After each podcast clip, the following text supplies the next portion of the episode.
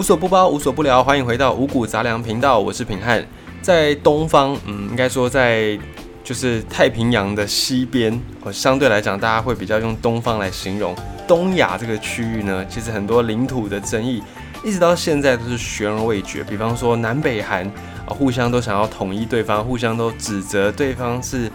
傀儡政权。那在台湾。我们跟中国之间的这个领土，甚至还有跟日本之间的钓鱼台争议，呃，以及在南海这边的诸多岛屿，都是有一些领土上面的争议，没有做一个划分，包含中国跟印度自己，他们在边界问题上面也都还有很多没有解决的区块。那在西方同样也会有这样的一个争议，尤其是当这些领土的争议跟利益。牵扯上了哇，那个事情就是非常的复杂，不是三言两语就能够说的好的事情。像在地中海这个地方，也有一场风暴正在，算是正在发生啦，正在进行式。在地中海的东部，东地中海这边呢，就是有土耳其啊，它是北约的会员国，以及希腊也是同样在北约的组织当中。土耳其跟希腊，他们这两个国家在爱琴海这块海域。主权争议其实已经很久了，几十年了。那这一次又有一个新的风暴，就是在爱琴海这边的主权争议衍生出来的权力斗争、权力之争。而且这个事情已经让不只是土耳其，不只是希腊，甚至原本要来做公亲的法国，也变成了世主，跟土耳其起了冲突。这个争议可以从一九七零年代开始来讲起。那个时候就上个世纪七零年代，希腊在爱琴海探勘石油。那在探勘石油的过程当中呢，就加剧了塞浦路斯这个国家的紧张局势。这个地方，塞浦路斯稍微讲一下它的地理位置，它位于东地中海的海域上，然后它的北方就是土耳其。这个塞浦路斯虽然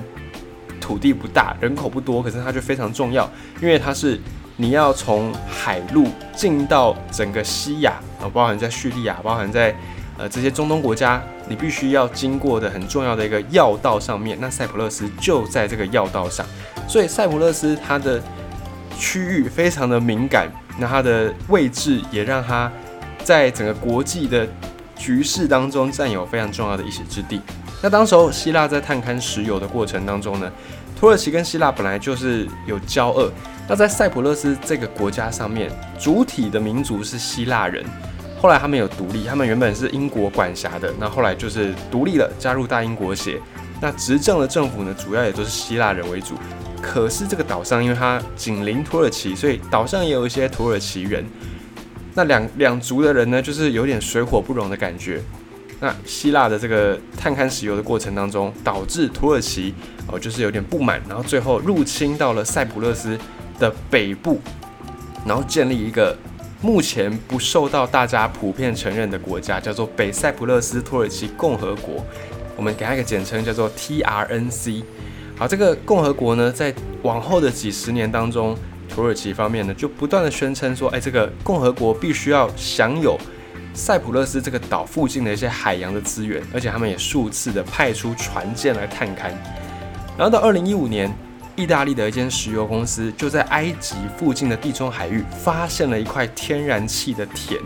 这个天然气田蕴藏非常丰富，所以除了意大利之外，英国、俄罗斯甚至是中东地区的石油公司都来投资。那么埃及也因为地利之便，所以它释放出了开采权，然后从中获得不少的好处、不少利益。可是呢，这个天然气田的发现之后，很多的欧洲都想要来这边做投资，因为。在欧洲的冬天是非常冷的，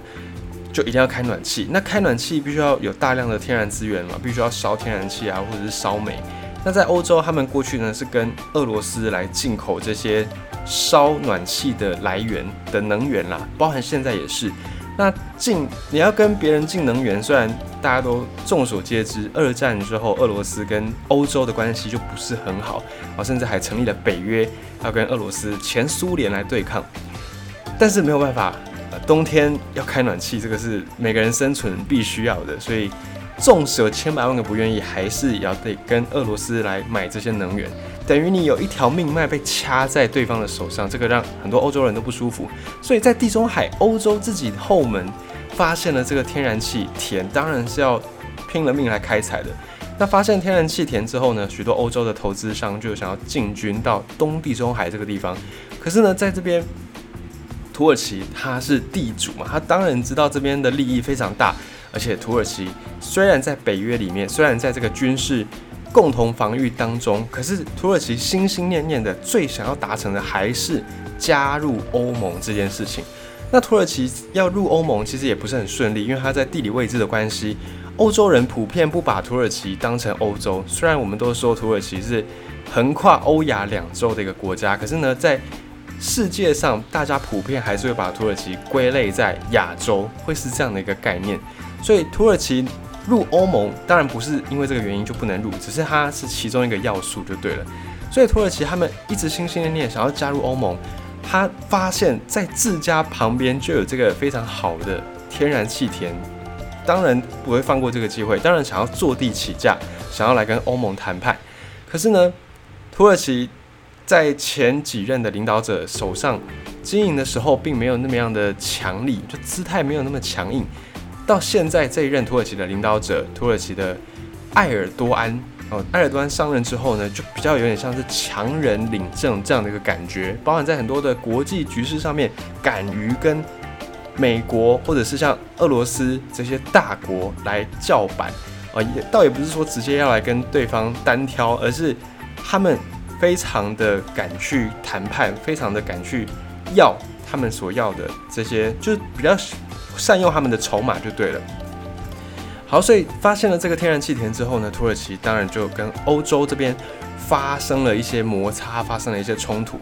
而且土耳其当局也想要避免自己被排除在国际社会之外，尤其被排除在欧洲社会之外，所以就派出了军舰阻挡了当时候欧洲派来的探勘船。然后在公海这个地方呢，甚至土耳其有点点不惜一战的这个姿态。当时候，欧盟还有美国这边都对土耳其的这个举动表示谴责。欧盟呢，甚至也因此削减了土耳其要加入欧盟的一些资格哦，一些金一些金钱就对了，来表达制裁跟惩戒。可是呢，这一些都还是阻挡不了土耳其当局，他们就还是决定要部署船只来进行探勘，甚至呢，想要透过这个资源的开采来。有点半胁迫欧盟，你要承认我们土耳其在塞浦路斯这个地方北部，我们刚才讲的成立的这个共和国 TRNC，有点要逼世界承认，就是要筹码交换这样一个感觉。好，与此同时，在地中海的另外一边，在北非非洲北部有个国家叫利比亚，当时候利比亚也陷入了第二次内战。那利比亚虽然叫做内战，可是有关的。方面不会只有利比亚自己国内而已，背后呢，我们之前有讲到，在铁幕之后，大家都不太想要再打热战，所以就用代理人战争，就世界各国不太直接在投入这些武器啊，投入这些军人，如果能够用其他的方式，比方说我如果扶植一些亲近我的政权，那我就可以打代理人战争。所以利比亚内战当然也跟附近的这些利益国家有关系，土耳其也在其中。在去年，土耳其当局呢就跟国际公认的利比亚全国团结政府谈判，然后双方也签了谅解备忘录。可是呢，这个举动遭到希腊跟欧盟的批评，他们觉得说，哎，你土耳其你自己这样签这个东西，违反了国际法，而且也有干涉别国主权的一个疑虑，然后这个法律可能也没有约束力。好，但是不管怎么样，反正土耳其呢就是到处有点。然后找事情来做就对，有点到处在惹事。那这个土耳其跟希腊之间的争议呢，也并没有因为石油，呃，就是说发现这个天然气田之后就结束了。一直到现在，土耳其跟希腊除了天然气田，然后还有塞浦路斯，还有很多的经济海域的争议，都不断的在僵持当中。与此同时，土耳其政府呢也没有忘记自己要持续的发挥在国际上的影响力，避免被边缘化。所以，土耳其在利比亚这个地方呢，他们也扶植了他们属意的一个算是政权啦，然后来击退内战当中被称为是国民军的以哈夫塔这个元帅为首的国民军，然后扭转了在利比亚的局势。原本在利比亚这边是有那种独裁者。在干政，就是在领领导利比亚，那因为之前有爆发呃阿拉伯之春嘛，所以很多的伊斯兰教的国家或者是泛阿拉伯国家就有一系列的革命活动。那利比亚也是其中一个被影响的国家啊，就有很多人想要来推翻那时候的独裁政府，所以推翻的我们把它想成是一个革命者。在利比亚的这边的革命军呢，就是以哈夫塔元帅为首的国民军。本来哈夫塔他们领导的国民军是要打赢了，已经要。让利比亚变天的，可是因为土耳其的介入，所以让这件事情呢被扭转回来。那哈夫塔所领军的国民军呢，是认为说利比亚的政府支持着恐怖主义，所以他们是非常对立的。那除了土耳其介入其中，法国、俄罗斯甚至阿拉伯联合大公国也都是支持哈夫塔他所领导的国民军。所以阿拉伯联合大公国、俄罗斯、法国跟土耳其。这几个国家他们也是对立的，就是他们是跟土耳其对立的。土耳其的介入之后，也打乱了这些大国的一个算盘，所以又让前世还没有解决，后世又又兴起了波澜。那前面的这个恩怨都还没有结束，又有一个新仇旧恨，全部都嘎嘎这会，全部都搅在一起。那法国为什么会在这个事情当中呢，不断的想要来出头呢？包含在利比亚这边，或者是包含在塞浦路斯这边。法国为什么会想要出头呢？因为美国在川普上任之后，他开始奉行了所谓的孤立主义。过去美国我们的印象是世界警察，然后世界各地有什么纷争，美国都要跳进来掺一脚。可是，在川普上任之后呢，他说不行，再这样子，我们美国要顾好自己，我们自己的巴豆先够后，我们再去管别人家的事情。所以，川普上任之后，你就会发现美国在各个国际组织上面都扬言要退出，然后或者是。他觉得我不要再参与了。那美国一走之后呢？其实，在欧洲就会有一个权力的空隙，因为过去欧洲很大一部分是非常依靠美国的。那如今美国他有点摆出那种我不想要再理你们欧洲人的事情的这样的感觉的时候，法国这个传统的欧洲大国，他就有点想要跳出来当老大哥。可是这个法国想要当老大哥，前面还卡着一个德国。德国在经济力来讲呢，是整个欧盟的领头羊啊，在欧盟这个多国组织里面，德国实际上也算是大家公认的大哥。那德国在这个纷争当中就显得比较谨慎，他觉得，哎，没有我的事，没有我直接的事情，我不需要马上来跳出来选边站，所以德国它是相对比较小心一点点，没有想要去介入太多的。地中海这边的事情，那也确实，德国跟地中海也没有地缘关系，所以他也觉得，哎，那是你们自己的事情，你们自己处理好就好。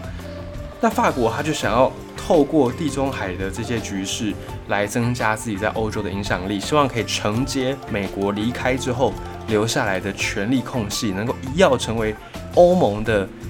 领导者、领导人、老大哥。尤其是英国也要脱欧了，再放眼望去，欧盟里面比较能够。抬出来讲的大概就是德国跟法国，所以法国也觉得哎，机不可失，天时地利人和，所以他才跳出来想要来缓和希腊跟土耳其的争议。没有想到自己公卿变成世主，哦，土耳其的军舰甚至因此锁定了法国军舰，然后再逼迫法国呢知难而退，不要来硬碰硬。因为土耳其这个新的领导人埃尔多安，呃，或者有人叫他埃尔段。这个是非常的强硬的，他在国际局势上面甚至不惜跟这些传统大国一战，有这样的一个够小，有这样的一个胆识。哎，那法国呢也也不敢就真的这样动刀动枪就对了。那目前法国除了加派一些军舰在地中海这边来巡航之外，也跟希腊达成了一些军购的协议，希望可以强化希腊自我防卫的能力，遏制土耳其继续在扩张。因为土耳其它现在虽然叫做土耳其，可是它在上个世纪的时候呢，它其实是鄂图曼土耳其帝国。这个帝国在历史上持续了非常非常久的时间，所以很多土耳其人都希望能够再回到鄂图曼土耳其帝国过往的那个非常光荣的时刻。在鄂图曼土耳其鼎盛的时期呢，它在整个亚洲地区、东亚地区，甚至是欧洲地区，都是画最也跟当的，非常的有影响力。所以很多的土耳其人。他们心里都希望，哎，有朝一日祖国能够再回到那样强大的一个光彩。那现在新上任的这个埃尔段，这个土耳其领导者，他也是抱有着这样的一个主意。因此，你就会发现，土耳其在这几年，你在新闻上面看到他的机会好像变多了，就是因为他们也想要回复到往日鄂图曼土耳其帝国这样子的一个伟大荣景、伟大时代。那刚才讲到德国，他这次是比较谨慎在面对这些争议，所以也让希腊认为说，哎，你德国你现在自诩为你是欧盟的老大哥、欧盟的领导者，可是呢，对于这个也是欧洲的事物，你就没有出面来捍御，你就没有来大声的帮我希腊，我欧盟的成员就没有来帮我讲话，所以呢，也让希腊有点怨恨在心里面。那德国之所以也没有参加这个。事情也没有去公亲，也没有让自己当事主，原因是因为呃，土耳其跟德国这边有签难民协议，就是土耳其跟欧盟有签难民协议，他要必须要阻止这个中东这边的难民直接从土耳其过境进到欧洲来，因为之前德国收容了很多的这种叙利亚因为战争发生的难民，那现在德国自己呢？很多德国人其实也不太再赞成继续收了，觉得有点排挤到我们德国本地人的一些资源，所以德国的执政者梅克尔，他虽然是之前主张要人道嘛，要收容这些难民，可是德国很多人却觉得不要了，我们受够了，有点像美国那样，我们不要再管其他人的事，我们管好自己的经济，我们的经济也没有多好，我们不需要再这么样的博爱，所以。欧盟跟土耳其之前有签了这个难民协议，那德国之所以也不敢那么样的直接去跟土耳其有点对立，也是因为他怕土耳其万一撕毁了这个协议，哦，首当其冲这些难民进到欧洲之后，那德国也是难辞其咎，也不好对其他的这些欧洲国家交代，也会动摇到德国在欧盟里面的这个领导者的地位。所以德国之所以没有这么样的亲力亲为，一部分也是因为跟土耳其之间签了这个难民协议。那目前双方的谈判，就是土耳其跟欧洲这边的谈判呢，还是没有进行的非常的顺利。包含希腊一直觉得说欧盟你要出面来制裁土耳其，哦，你要代表。整个欧洲嘛，我们是欧盟的成员，你要代表欧洲团结一心，你必须要来对土耳其做出一些惩罚哦，不然这样子你也不好对我们底下这些小弟们交代。可是土耳其当局姿态也是非常硬，也没有想要退让的意思，也没有想要让步啊。现在直接呢跟法国已经算是有点半敌对的关系。法国总统马克宏他也感叹啊，土耳其已经不再是我们地中海的伙伴了。我宣称要对抗土耳其的这种帝国思维，要阻止土耳其像以前鄂图曼土耳其帝国这样不断的扩张，不断的哦以武力与军事来去胁迫周围的这些国家、周围的这些政权来臣服。所以未来地中海可能要平静下来，还有一段时间。还有很多的谈判的工作必须要处理，更不要说背后可能美国或者是俄罗斯又在这个地方扶植一些代理人，完了那个局势就会更加的复杂。这是目前在地中海这边的一些冲突以及现况，提供给您做参考。